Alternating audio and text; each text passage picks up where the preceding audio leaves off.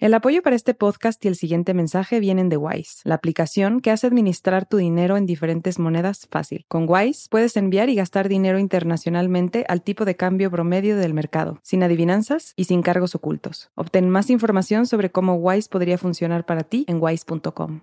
Esto es Raambulante desde NPR. Soy Daniel Alarcón. Andrea Russell recuerda bien esa noche.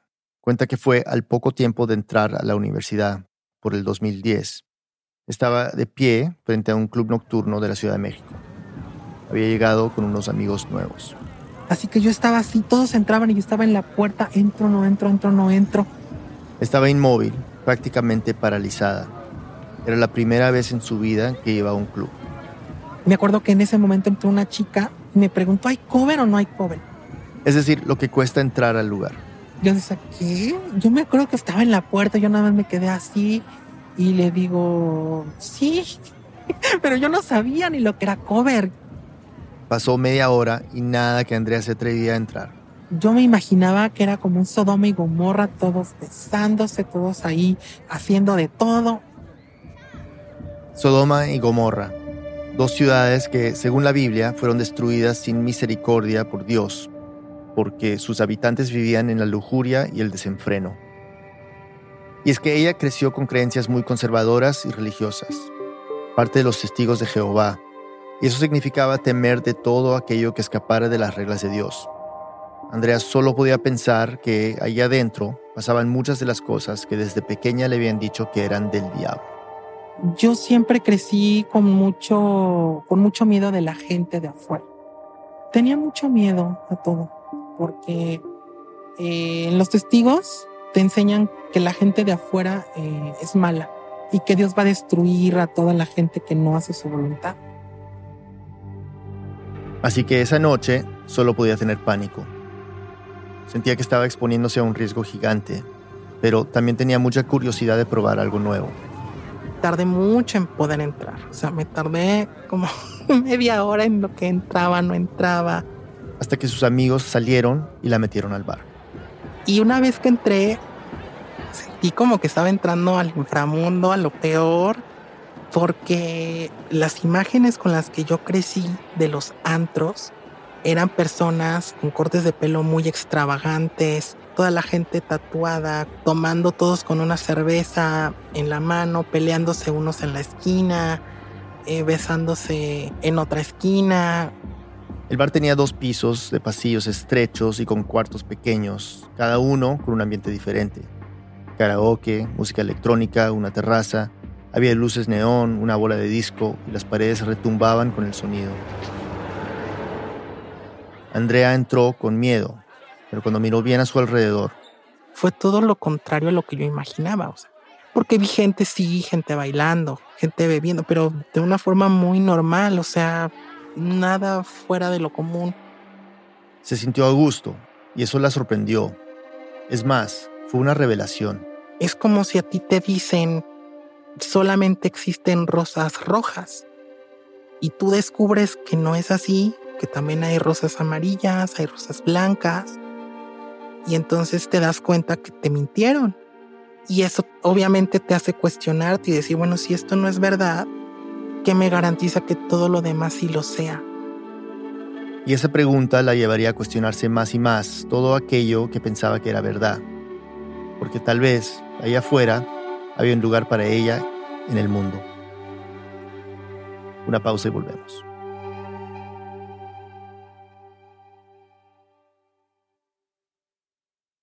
This message comes from NPR sponsor Capella University. Sometimes it takes a different approach to unlock your true potential. Capella University's game changing FlexPath learning format is designed to help you learn relevant skills at your own pace, so you can earn your degree on your terms and apply what you learn right away. Imagine your future differently at capella.edu.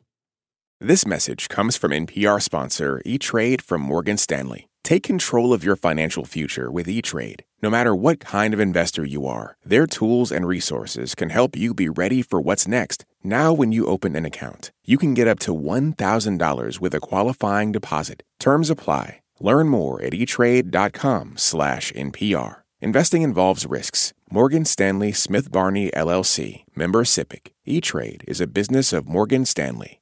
This message comes from NPR sponsor Project Lead the Way. Today's world is driven by STEM. At Project Lead the Way, they believe learning by doing helps every student in every grade be STEM successful. Learn more at pltw.org/npr. Do you wish stories could unfold over 3 hours rather than 3 minutes? You tired of doom scrolling? Trying to find humanity? Or maybe a deeper understanding of why the world is the way it is? Listen to Embedded, NPR's original documentary series. Find us wherever you get your podcasts. Estamos de vuelta. Nuestra asistente de producción, Selene Mazón, nos cuenta. La puerta de ese bar, en Ciudad de México, estaba muy lejos del lugar donde Andrea había nacido, Brooklyn, Nueva York. Allí pasó los primeros ocho años de su vida. Vivía en un departamento con su mamá mexicana y su papá estadounidense, de ascendencia irlandesa. Ambos trabajaban mucho en el hospital, él como doctor, ella como enfermera. Mis padres nunca estaban en casa, siempre estaban trabajando. Yo solo recuerdo que escuchaba cuando, cuando abrían la puerta y era ya muy noche. Andrea era hija única y casi siempre estaba sola en casa. El único momento que pasaba con sus papás eran los domingos, cuando iban a la congregación. Entre semana, Andrea estudiaba en una escuela pública. Una vez que llegaba a casa, después de hacer la tarea, se ponía a leer la Biblia y a estudiar libros y folletos sobre Dios. Esos materiales eran su principal enlace con el mundo, su mundo. Desde muy pequeña, Andrea supo que pertenecía a una comunidad especial, diferente, una de la que se sentía afortunada de pertenecer siempre se nos decía que éramos el pueblo feliz. Entonces siempre debes sentir alegría porque pues eres parte del pueblo de Dios, no hay razón para estar tristes. Un pueblo feliz, una forma en la que los testigos de Jehová se refieren a sí mismos. Los papás de Andrea se volvieron miembros de esta religión en momentos diferentes.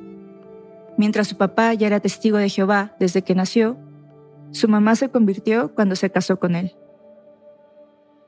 Los testigos de Jehová es una religión que surgió a finales del siglo XIX en Pensilvania, Estados Unidos. A diferencia del catolicismo, los testigos se caracterizan por adorar a Jehová como único Dios. Rechazan la existencia de la Trinidad, el concepto que engloba al Padre, al Hijo y al Espíritu Santo. Tienen su propia versión de la Biblia denominada Traducción del Nuevo Mundo de las Santas Escrituras, publicada completa a partir de 1961 a la que reconocen como la única palabra de Dios y a la que hay que seguir para sobrevivir el fin del mundo. En los testigos te enseñan que va a haber una destrucción de toda la gente mala y que toda la tierra va a ser un paraíso, donde vas a vivir eternamente y todo va a ser maravilloso. Un mundo pacífico, sin muerte ni sufrimiento. Los testigos se dividen en congregaciones, comunidades locales, cerradas, donde todos se conocen. Tienen reuniones semanales, ya sea para estudiar algún libro, folleto religioso, aprender oratoria o enseñar técnicas para acercarse a las personas, pues parte del objetivo es sumar más miembros a la congregación. Todos los domingos, ella y sus papás iban al Salón del Reino, como se conoce a los templos de los testigos de Jehová. Era un espacio grande, con hileras e hileras de sillas, un escenario, un atril, un micrófono y un texto bíblico en la parte del fondo. La reunión del domingo era liderada por el pastor de la congregación, conocido como anciano.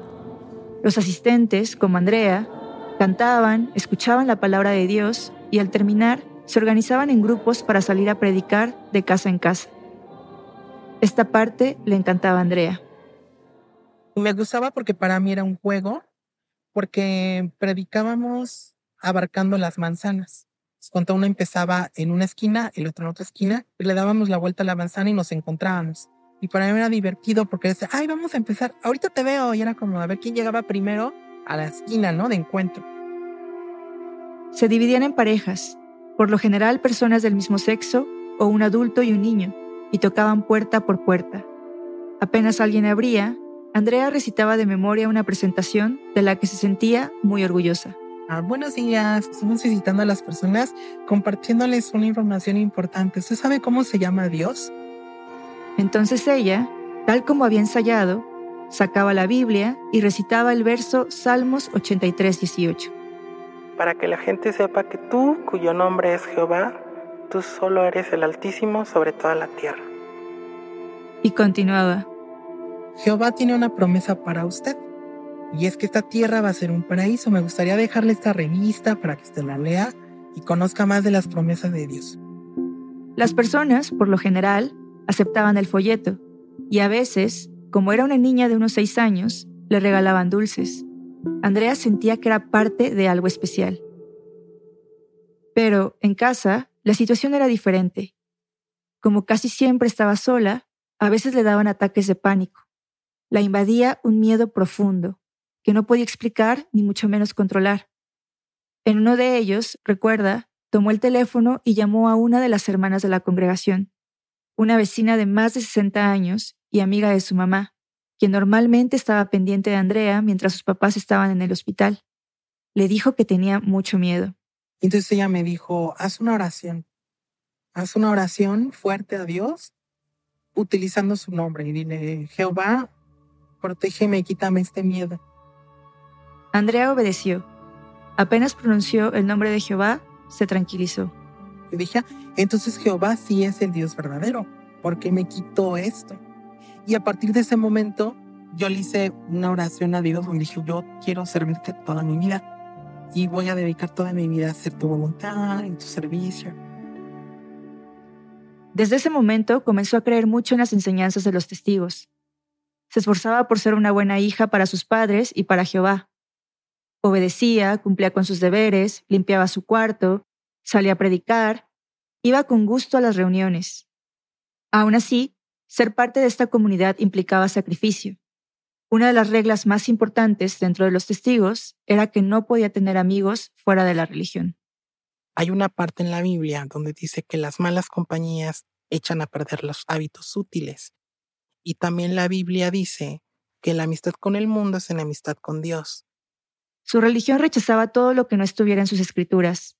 Por ejemplo, cuando Andrea escuchaba en la escuela temas que contradecían la versión de la Biblia, como la teoría del Big Bang o la evolución, siempre le decían que esas eran cosas diabólicas, que escuchara, pero que no creyera nada.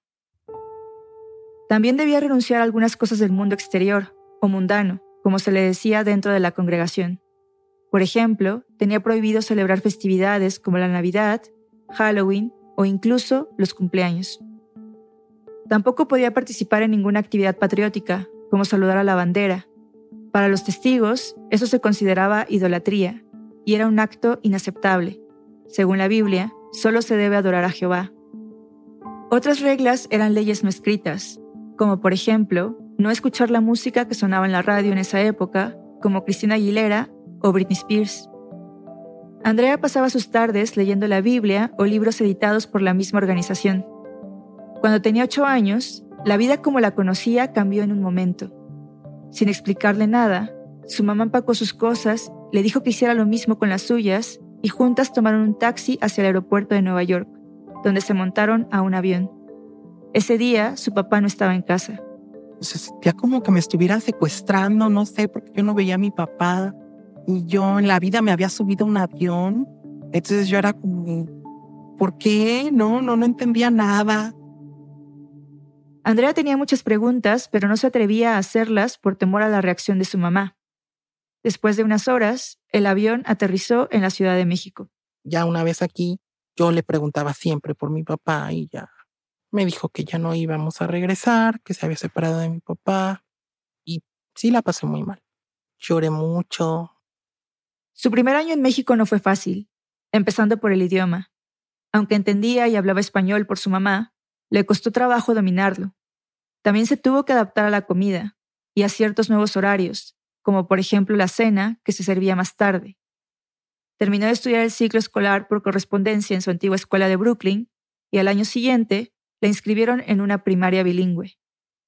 Y aunque Andrea nunca supo la razón por la cual sus papás se divorciaron, su forma de darle sentido a todo eso era a través de la religión. Pensaba que sus papás se separaron probablemente por no seguir a Jehová. Y es que ellos nunca fueron miembros muy activos dentro de la congregación. Por eso yo sentía que yo tenía que hacer la diferencia, realmente hacer lo que mis papás no, no hacían. Ser ejemplar para Dios. Algún tiempo después, su mamá se casó con alguien más y tuvo otro hijo. Su padrastro no era testigo de Jehová y se mantenía ajeno a la religión. Andrea estaba ilusionada con la idea de una nueva familia, pero pronto se dio cuenta de que no sería como imaginaba. No sentía cariño de parte de él hacia mí, porque cuando estuvo con mi mamá, tuvieron a mi hermano y pareciera como que ellos eran el núcleo de la familia. Mi padrastro, mi madre y mi hermano. Y yo era como si fuese una arrimada, como algo que estorbaba ahí. Entonces, nunca me trató bien. Y por otro lado, tampoco sentía que podía contar con su mamá. Su relación con ella siempre fue difícil. Era sumamente autoritaria y exigía cosas que Andrea sentía como absurdas. Por ejemplo, que al tender la cama, las colchas no podían quedar con ningún pliegue. Andrea le tenía miedo, miedo a enojarla, a que le gritara o que le pegara. Por eso prefería pasar inadvertida. Casi no hablaba con ella, y con su papá biológico, que estaba en Estados Unidos, pasaba lo mismo. Andrea fue a visitarlo un par de veranos, pero la relación siempre fue distante, y en esos momentos, ser testigo de Jehová seguía siendo su principal refugio. Se mudaron varias veces, de casa y de ciudad, hasta que se establecieron temporalmente en Los Reyes La Paz, en la periferia de la Ciudad de México. Pasó por varias congregaciones, hasta que encontró una en la que se sentía más cómoda, la de habla inglesa, y aunque le quedaba lejos, no le importaba. Se sentía más identificada con el idioma. A esa congregación iban mexicanos, pero también muchos extranjeros radicados en México, que habían ido a evangelizar. En medio de tantos cambios, la única constante era su devoción a Jehová cuando Andrea creciera, quería ser misionera para llevar la palabra de Dios a diferentes partes del mundo y así también garantizar su vida en el paraíso, donde todo el sufrimiento en su vida iba a desaparecer. Y en esa esperanza, entre esas cosas que iban a cambiar, había una importantísima en su vida, una que mantenía en secreto, que le daba muchísima vergüenza admitirle a los demás y que solo Jehová conocía. Para mí, era que Dios permitiera que yo fuera mujer, como siempre me sentí desde que nací. Y es que a pesar de que en ese momento Andrea tenía un nombre masculino y era para todos vista como un varón, ella muy en el fondo y desde muy temprana edad sabía que algo estaba mal. Yo siempre me sentí niña, pero siempre me dijeron que no era niña, yo era un niño, porque había desarrollado genitales masculinos. Desde muy pequeña, Andrea aprendió a reprimir lo que sentía. Por ejemplo, cuando pedía una Barbie o una muñeca, la respuesta siempre era no. Me acuerdo que a veces los domingos se organizaban para ir a jugar fútbol y yo como un niño pues tenía que ir a jugar fútbol y pues, a mí no me gustaba el fútbol. Yo quería estar con las niñas, haciendo sandwichitos. Andrea no entendía esas reglas, pero las aceptó. Así vivió casi toda su infancia ocultando quién era hasta que un día, a los 12, estaba en clase de educación física cuando notó algo. Llevábamos playeras, no eran muy pegadas, pero pues sí se veía que yo tenía ahí algo diferente, ¿no? Comparándose con sus compañeros, era evidente que su cuerpo estaba cambiando de forma distinta a la de ellos. Me empezó a crecer el busto a los 12 años la voz no se me hacía tan gruesa, entonces era como raro para mi mamá eso. Los pechos, la voz, desconcertada, su mamá la llevó al endocrinólogo, el especialista que estudia las enfermedades relacionadas con el metabolismo y las hormonas. Andrea recuerda que le hicieron varios estudios y cuando regresaron al consultorio a leer los resultados, hubo un silencio incómodo. El doctor simplemente le dijo a mi mamá que, que yo esperara afuera. Andrea salió del consultorio, asustada. Me sentí mal, porque sentí como que yo estaba haciendo algo malo, como que era mi culpa que estuviéramos ahí. Estaba en el pasillo sin saber dónde o cómo esconderse. Cada minuto que pasaba era eterno. Su mamá salió del consultorio furiosa. Andrea solo recuerda que la regañó, pero que no le dio ninguna explicación. Me dijo que tenía que tomar unas pastillas que iba a tener un tratamiento y que esperaba que con eso este, me arreglara. Según los resultados de los estudios, tenía una dosis baja de testosterona. Para equilibrar, el endocrinólogo le recetó unas cápsulas que tenía que tomar todos los días. Andrea no entendía, pero se sintió culpable. Yo pensaba que yo lo provocaba psicológicamente porque pues yo siempre me sentía una niña. Entonces dije, a lo mejor lo deseo tanto que quizá yo lo estoy provocando. Su mamá la empezó a llevar a una psicóloga para, supuestamente, tratar un posible trastorno de déficit de atención e hiperactividad. Sin embargo, las preguntas que le hacían no tenían nada que ver con eso. Me preguntaba, ¿tú quieres ser niña? ¿Te gustaría, te gusta vestirte de niña? ¿Te gustan las cosas de niña? ¿Te sientes mujer? Ese tipo de preguntas. Andrea negaba todo. Yo como sabía que la psicóloga tenía que decirle todo lo que yo le dijese a mi mamá, pues yo cuando ella me hacía ese tipo de preguntas, pues yo siempre le decía que no.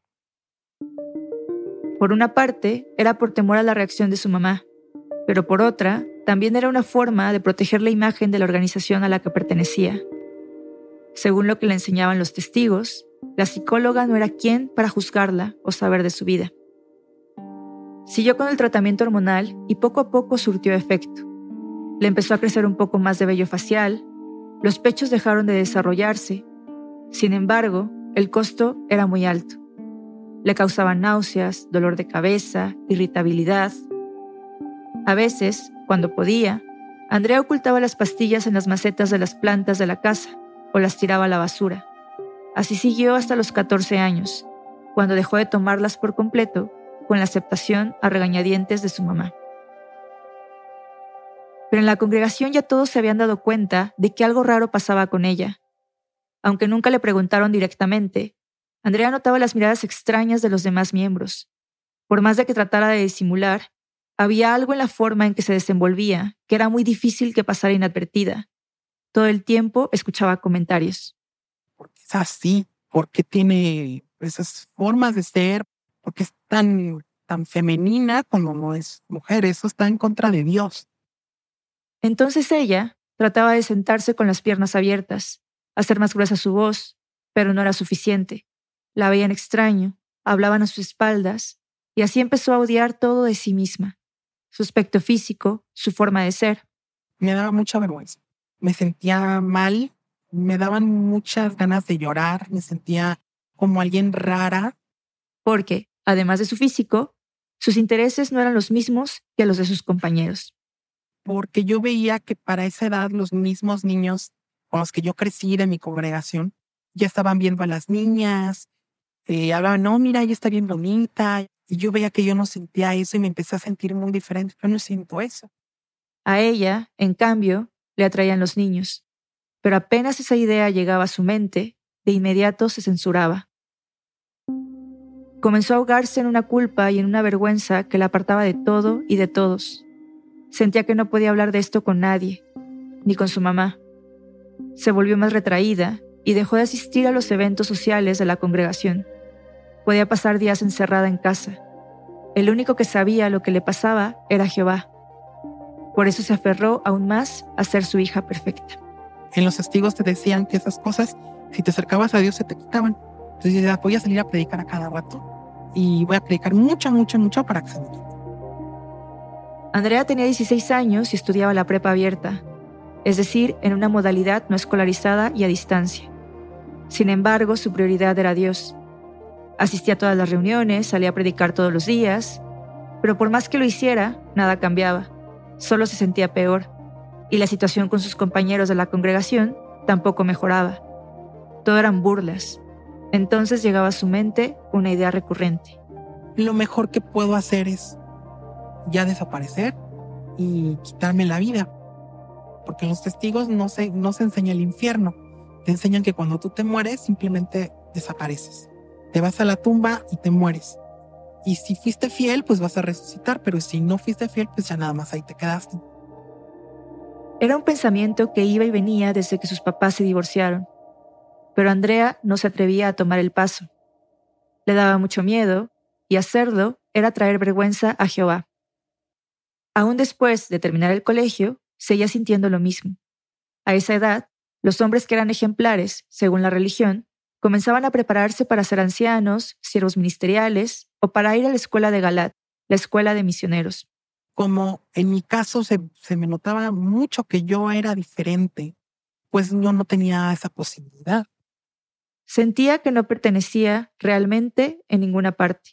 Entonces yo me sentía aislada de todo, aislada de mi familia, aislada de la congregación, de la sociedad humana en general. Entonces dije, pues es que yo no tengo formas de desempeñarme. Pensó entonces en la universidad. Siempre le habían dicho que era muy organizada y buena con los números. Hizo el examen de admisión y se inscribió a la carrera de contaduría en la UNAM, la universidad pública más grande de México. Entrar ahí fue como entrar a una dimensión paralela. Más de 190.000 estudiantes en un campus enorme, jóvenes de diferentes partes del país, de distintas carreras, con diferentes historias, gustos, formas de ser. Al principio Andrea seguía las reglas que siempre le habían enseñado. No hablar con nadie, no hacer amigos, pero a medida que pasaban los días, se dio cuenta de que técnicamente era imposible. Poco a poco fue conviviendo con sus compañeros. Y en esas interacciones hubo algo que le llamó mucho la atención, un trato distinto que no sentía ni en su casa ni dentro de la congregación. Nunca había burlas por mi forma de ser. Era algo insólito para ella, y aunque seguía asistiendo a las reuniones dominicales entre semana, Andrea se empezaba a permitir explorar cosas diferentes. Se metió a talleres de teatro, algo que siempre le había llamado la atención, pero que no se había atrevido a intentar. Las sesiones eran por la tarde. Allí conoció a varios compañeros que después se convertirían en amistades. Muchos formaban parte de la comunidad LGBTQI, y cuando se presentaba, le pasaba algo que no dejaba de sorprenderle. Para mí era muy raro que había veces que me decían, ¿cómo quieres que te hablemos? Es decir, si se referían a ella como hombre o como mujer. Pero yo decía, ¿cómo que si soy hombre? No, vengo de hombre, ¿por qué me preguntan eso? Yo me daba mucha vergüenza. Sus compañeros la llamaban por su nombre masculino de entonces, pero esa sola pregunta hizo que Andrea se volviera a cuestionar a sí misma. Eso fue la primera vez en que yo dije, la gente se da cuenta de quién soy y yo misma no me estoy aceptando. Con el paso del tiempo, se empezaba a sentir más a gusto en ese mundo que durante años en la organización le dijeron que era hostil. Y yo me daba cuenta que no era gente mala, era gente normal, que se divertía y que además me respetaban. Sentía que le mostraban más respeto en la escuela que en la congregación. Y aunque le costaba, cada vez se sentía más valiente para empezar a probar nuevas cosas antes prohibidas. Por eso terminó parada frente a ese bar con el que comenzamos esta historia. Su mundo se abría cada vez más, pero ella seguía siendo parte de los testigos. Leía la Biblia, salía a predicar e iba a las reuniones. En la universidad sabían de su religión, pero no daba muchos detalles sobre el tema. Vivía una especie de doble vida, y aunque sabía que eso iba en contra de las reglas, sentía que tenía que hacerlo. Porque yo era muy discriminada dentro de la congregación. Me sentía muy sola, me sentía aislada, me sentía deprimida. Entonces me justificaba y decía, bueno, se decía, yo lo necesito. Un día después del ensayo de una obra de teatro, Andrea platicaba con sus amigos en una glorieta cercana al metro cuando un par de hermanas de la congregación pasó por allí. Y yo en ese momento lo que sentí fue muchísimo, muchísimo miedo y vergüenza también, porque era como estoy haciendo algo que no está bien y además dije, ahora ya me van a acusar. Andrea trató de esconderse, pero como era un espacio abierto, fue imposible. Y ellas se acercaron y me hablaron, me dijeron, hola, ¿cómo estás? Como para decir, sin decirlo, pero diciéndolo, ya te vimos, te vamos a acusar y pues, pues sí, fue un momento muy, muy incómodo para mí. En la siguiente reunión, los ancianos le informaron que le harían un comité judicial, una especie de juicio interno que busca mantener, y aquí cito, limpia a la congregación. El juicio sería el siguiente domingo, a las 9 de la mañana, antes de la reunión dominical. Pese a todo, Andrea se sentía tranquila. Los comités siempre son para hacer preguntas sobre la vida de la persona, qué hizo la persona, si cometió un pecado. Entonces, como yo no había cometido nada, pues yo pensaba que no iba a pasar más que de una llamada de atención. Esa reunión definiría su futuro como parte del pueblo de Dios. Una pausa y volvemos.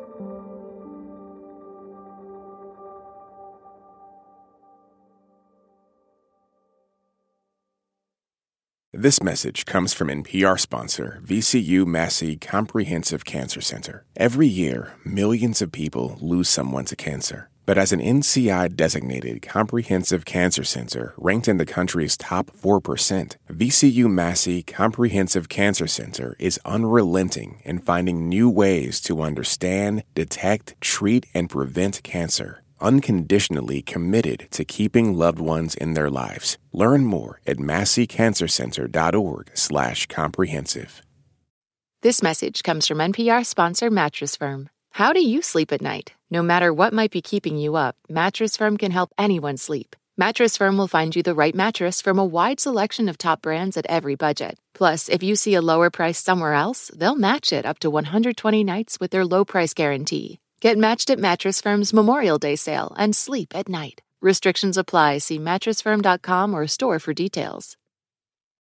This message comes from NPR sponsor KeyBank. At KeyBank, they believe in delivering for their clients. Whatever the economic turn, KeyBank is primed to collaborate and help create solutions tailored to your ideas and your vision. With nearly 200 years of banking experience, they know a lot about being a trusted advisor. And whether you're managing growth, seeking solutions, or improving your bottom line, KeyBank is ready to be yours. KeyBank opens doors. Learn more at key.com/advisor. Estamos de vuelta en Reambulante. Soy Daniel Alarcón. Selene Mazón nos sigue contando. Los ancianos citaron a Andrea en un cuartito del Salón del Reino de habla inglesa, al que asistía todos los domingos. Cuando llegó, vio a los tres hombres sentados, y enfrente de ellos, una silla para ella. La acusaban de conducta relajada, que es cuando un miembro se porta mal o de forma descarada. Comenzaron diciéndole lo que ella ya sabía, que la habían visto en la glorieta. Te vimos con personas que tienen otro tipo de moral. Personas que tienen otro tipo de moral. La forma como los ancianos se refirieron a sus amigos de la comunidad LGBTQI. Pareciera como si el simplemente hecho de mencionarlos eh, les ensuciara su boca. El interrogatorio comenzó enseguida. Le preguntaban qué estaba haciendo ese día, a esa hora, en esa zona, con esas personas. Me decían, a tal hora, tal día, tal... Y yo, pues no me acuerdo, no sé, la verdad no sé. Entonces ellos lo tomaban como que yo me estaba eh, negando a, a responderles, a contestarles sus preguntas. Así pasaron varias horas. Andrea estaba cansada, pero seguía pensando que Dios estaba con ella en ese cuarto. Yo pensé para mis adentros, si realmente Dios está aquí, porque lo que te dicen ahí es que en los comités judiciales está el Espíritu de Dios, porque es Dios quien está juzgando. Dice, si realmente el Espíritu de Dios está aquí, se tiene que juzgar con justicia. Pero no pasó. Después de más de cinco horas, le pidieron que saliera de la sala y al volver, el veredicto fue contundente. El comité decidió que se te expulse. Tienes siete días para apelar si te parece que la decisión fue injusta. Y de cualquier manera, pues si tú das los pasos adecuados y te arrepientes, pues te puedes restablecer. El anuncio se va a dar en la siguiente reunión. Andrea salió de ese cuarto humillada y confundida, pero a la vez con un poco de alivio. Sentía que podía empezar a hacer cosas nuevas, hacerlas sin culpa. Pero al llegar a casa, esa sensación se esfumó. Cuando entré, abrió la puerta de mi casa, entro a mi habitación, de repente veo todos los libros que tenía y empiezo a sentir mucha tristeza. Uno a uno, vio en su biblioteca decenas de libros, folletos y revistas de su religión. Esos materiales la habían acompañado durante diferentes etapas de su vida. Le habían explicado y ayudado a entender el mundo que ella conocía. Al día siguiente, me acuerdo que era un día donde llovió todo el día y yo me la pasé acostada todo el día, deprimida. Me sentía como un zombie, como en el limbo, como, como si fuese una muerta viviente. Su mamá, quien iba a otra congregación, lo supo por Andrea y no reaccionó bien. Le echó la culpa de todo, la acusó de abandonar a Dios, y aunque se sentía avergonzada, quiso despedirse de algunas personas de la congregación con las que creía tenía un trato más o menos cordial. Les habló por teléfono para contarles lo que había pasado. Yo esperaba algún comentario como, estamos contigo, lo siento, algo. Pero no, simplemente me decía, no, bueno, pues ni modo. Cuando una persona deja la organización, todos sus amigos y familiares activos tienen estrictamente prohibido relacionarse con ella. A esta práctica se le conoce como ostracismo, que también sucede en otras religiones. Para Andrea significaba su muerte social ante la comunidad que, aunque comenzaba a cuestionarla, seguía dándole sentido a muchos aspectos de su vida.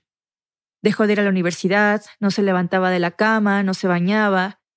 Su mamá la llevó al psiquiatra, le dieron un tratamiento de antidepresivos y poco a poco volvió a retomar su vida, por lo menos de cierta manera. Seguía sintiendo tristeza, pero no podía como expresarla. Durante todo ese proceso, no se alejó del todo de la religión, y aunque no iba a la congregación, de vez en cuando visitaba la página oficial de los testigos, rezaba, leía los libros, los folletos. Era algo que todavía le costaba soltar. Al año siguiente regresó a la escuela, y poco a poco el rechazo y la discriminación que había recibido dentro de la congregación la impulsaba a hacer más cosas. Y de todas esas, había una que quería explorar más, ir a bailar a clubes nocturnos. Siempre me gustó la música electrónica, la música rave, la música dance. Entonces iba a divertirme y libremente. No tenía que tratar de aplicar un código vestimenta o pensar, ah, ya bailé así, estuvo mal. O sea, tener que cuidar cada paso que das. Se sentía libre. Para ese momento ya no quería pensar. Lo único que quería era disfrutar. Si Dios me va a destruir en el Armagedón, lo que yo voy a hacer es disfrutar la vida. Digo, me va a destruir, pero ya, ya gocé, ya hice todo, ¿no? Entonces no pensaba, simplemente era disfrutar, disfrutar, disfrutar, disfrutar, salir, conocer.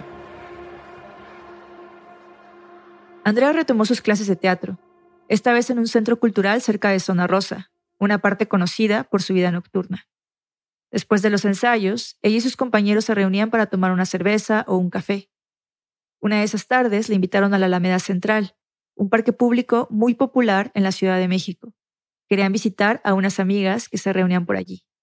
Andrea aceptó. Muchos de ellos eran homosexuales abiertamente. Algunos de ellos conocían a muchas de estas chicas que se dedicaban a la, a la prostitución. Estas chicas a las que se refiere eran mujeres trans, y era el primer contacto que Andrea tenía con ellas. Al principio me dio como un poco de miedo, porque tú tienes ese estigma, esa, esa idea de cómo, son las personas que, que se dedican al trabajo sexual. Sin embargo, como veía que se llevaban bien con mis amigos, pues yo también empecé a llevarme bien con ellas. Con el tiempo comenzó a visitarlas por su cuenta. Empezó a admirarlas y a tomarles mucho cariño. Veía mucho que era difícil porque son personas que viven al día, o sea, viven de lo que saquen de, pues sí, de los clientes con los que las contraten. Algunas de ellas no trabajaban, ya sea por su edad o porque tenían alguna enfermedad. Por eso, una de las cosas que más le impresionó a Andrea fue la solidaridad entre ellas. Las que trabajaban compraban comida para todas. Era como de, ah, yo trabajé, me fue bien, ¿qué quieren comer? Andrea estaba sorprendida. Ni cuando participaba activamente de la congregación había visto algo parecido. En los testigos, la ayuda toda es fiscalizada. Es muy burocrático. Si tienes alguna necesidad, tienes que ir con el anciano y el anciano tiene que ver si realmente tu necesidad es genuina o simplemente no es cierto. Hay infinidad de protocolos. Protocolos y condiciones que no existían en la convivencia con sus nuevas amigas. Y yo digo, ¿cómo es posible que estas personas que son catalogadas como lo peor, como lo más bajo de la sociedad, sean más solidarias que quienes supuestamente tienen el mensaje de la palabra de Dios. Andrea comenzó a frecuentar más seguido a esas mujeres, que pronto se fueron convirtiendo en una especie de familia. Un día, una de ellas, a quien le decían la cubana, le hizo una propuesta. Quería transformarla, es decir, hacerle un cambio de imagen. Fueron juntas a su casa que estaba cerca de la Alameda, Tenía un closet enorme, con pelucas, accesorios, vestidos. Me prestó su ropa, me prestó una peluca que tenía, su maquillaje, y es la primera vez que yo me, me arreglaba así. Hasta ese momento, cuando nadie la veía, Andrea solo se había probado la ropa de su mamá. Y es muy diferente cómo te ves con la ropa de una señora, y sobre todo de una señora testigo de Jehová, la ropa que tenía la cubana. Cuando la cubana la terminó de arreglar y Andrea por fin se miró al espejo, yo me enamoré del niño. Dije, qué guapa me veo, no le puedo creer. Esa fue la primera vez que se vio vestida completamente como mujer. Tenía una peluca rubia, lacia arriba y ondulada en las puntas. Su vestido era strapless negro, entallado arriba y con una falda ancha y corta. Yo me sentía contenta y me sentía a gusto con lo que estaba viendo en el espejo. Caminaron juntas de vuelta hacia la Alameda Central, donde estaban las demás mujeres, y allí pasaron la tarde. Se sintió resguardada, protegida. A partir de entonces, empecé a maquillarme, a ponerme pelucas. Y fue cuando empecé como a verme como yo era. Pero seguía siendo escondidas de su madre, con quien aún vivía. Cada vez que salía a bailar en las noches, llevaba una mochila para cambiarse en el baño, y antes de llegar a casa, se lo quitaba todo. Para ese momento, Andrea había empezado a tomar varios talleres de diversidad sexual, y con toda la información que iba aprendiendo, pronto se reconoció como parte de la comunidad LGBTQI. Y fue cuando yo empecé a sentir que yo era una, era una mujer trans. Y cuando pensé eso, pues como que me empezó a dar alegría y a la vez miedo. Miedo de Jehová, de su mamá, del qué dirán, de aceptar la posibilidad de una realidad muy diferente a la que por siempre creyó del mundo y de sí misma. Andrea iba cada semana a los antros. En una salida, un amigo halagó su maquillaje y le recomendó que fuera a un casting para ser maquillista. Le fue muy bien y la contrataron. Para ella, era el trabajo ideal. Porque trabajaba poco, ganaba bien, podía seguir estudiando y me gustaba lo que hacía. El trabajo consistía en ir los fines de semana a algunas plazas comerciales y promocionar productos de maquillaje. Le empezó a ir tan bien que Andrea comenzó a tomar cursos profesionales y a ahorrar para irse de su casa. Esto porque a medida que Andrea iba descubriendo más información sobre ella, la relación con su mamá se volvía insostenible. No dejaba de regañarla o reclamarle, y por eso, en diciembre de 2019, le dije que tenía que irme y pues obviamente me dijo que estaba bien, pero que no me iba a llevar absolutamente nada. Andrea intuía que esa iba a ser la reacción de su mamá, pero no le importaba. Lo importante es que tenga tranquilidad, que tenga paz, que tenga mi espacio. Salió de su casa sin prácticamente nada, pero con una nueva vida esperándola por delante.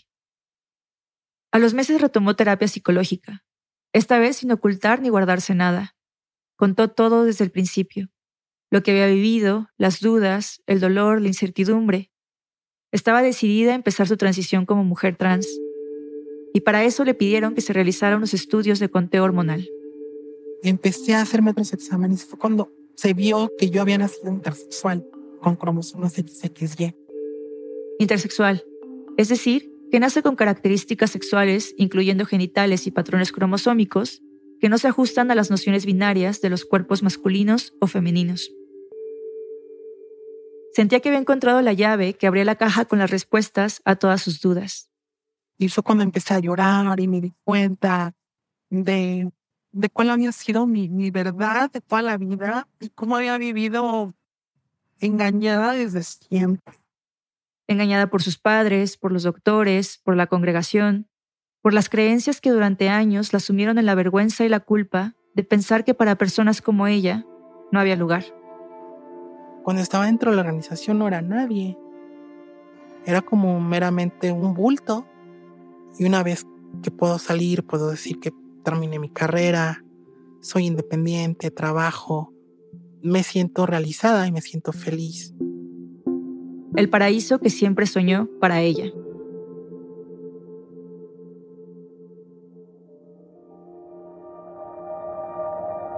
En 2020, Andrea escribió una publicación en un grupo de Facebook llamado Verdaderas experiencias de ex testigos de Jehová. En ese post compartía un poco sobre su historia. Sin imaginarlo, recibió mucho apoyo por parte de los integrantes de ese grupo. A ocho años de su expulsión de la congregación, hoy Andrea es una mujer profesional independiente y es activista en redes sociales en contra de los discursos de odio dentro de la religión y las prácticas de muerte social dentro de ellas, como el ostracismo. Selene Mazón es asistente de producción de Raambulante y vive en Ciudad de México. Esta historia fue editada por Camila Segura, Natalia Sánchez Loaiza y Luis Fernando Vargas. Bruno Celsa hizo el fact-checking. Diseños sonidos de Andrés Aspiri y Remy Lozano con música original de Remy. El equipo de Reambulante incluye a Paola Leán, Lisette Arevalo, Pablo Argüelles, Anaris Casasus, Diego Corso, Emilia Herbeta, Nancy Martínez Calhoun, Juan David Naranjo, Ana Pais, Melissa Rabanales, Natalia Ramírez, Barbara Sawhill, David Trujillo, Ana Tuirán y Elsa Liliana Ulloa. Carolina Guerrero es la CEO. Es un podcast de Studios, se produce y se mezcla en el programa Hindenburg Pro. Cuenta las historias de América Latina. Soy Daniel Alarcón. Gracias por escuchar.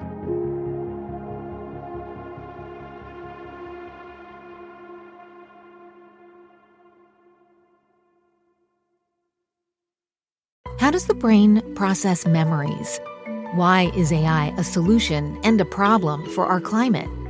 What is leadership in 2025 and beyond? The TED Radio Hour explores the biggest questions and the most complicated ideas of our time with the world's greatest thinkers. Listen now to the TED Radio Hour from NPR. This message comes from NPR sponsor Acorn TV. Acorn TV is brilliant television told brilliantly, from charmingly cozy mysteries to daringly dark dramas. Visit acorn.tv for a 30 day free trial with promo code NPR. Acorn TV, brilliant.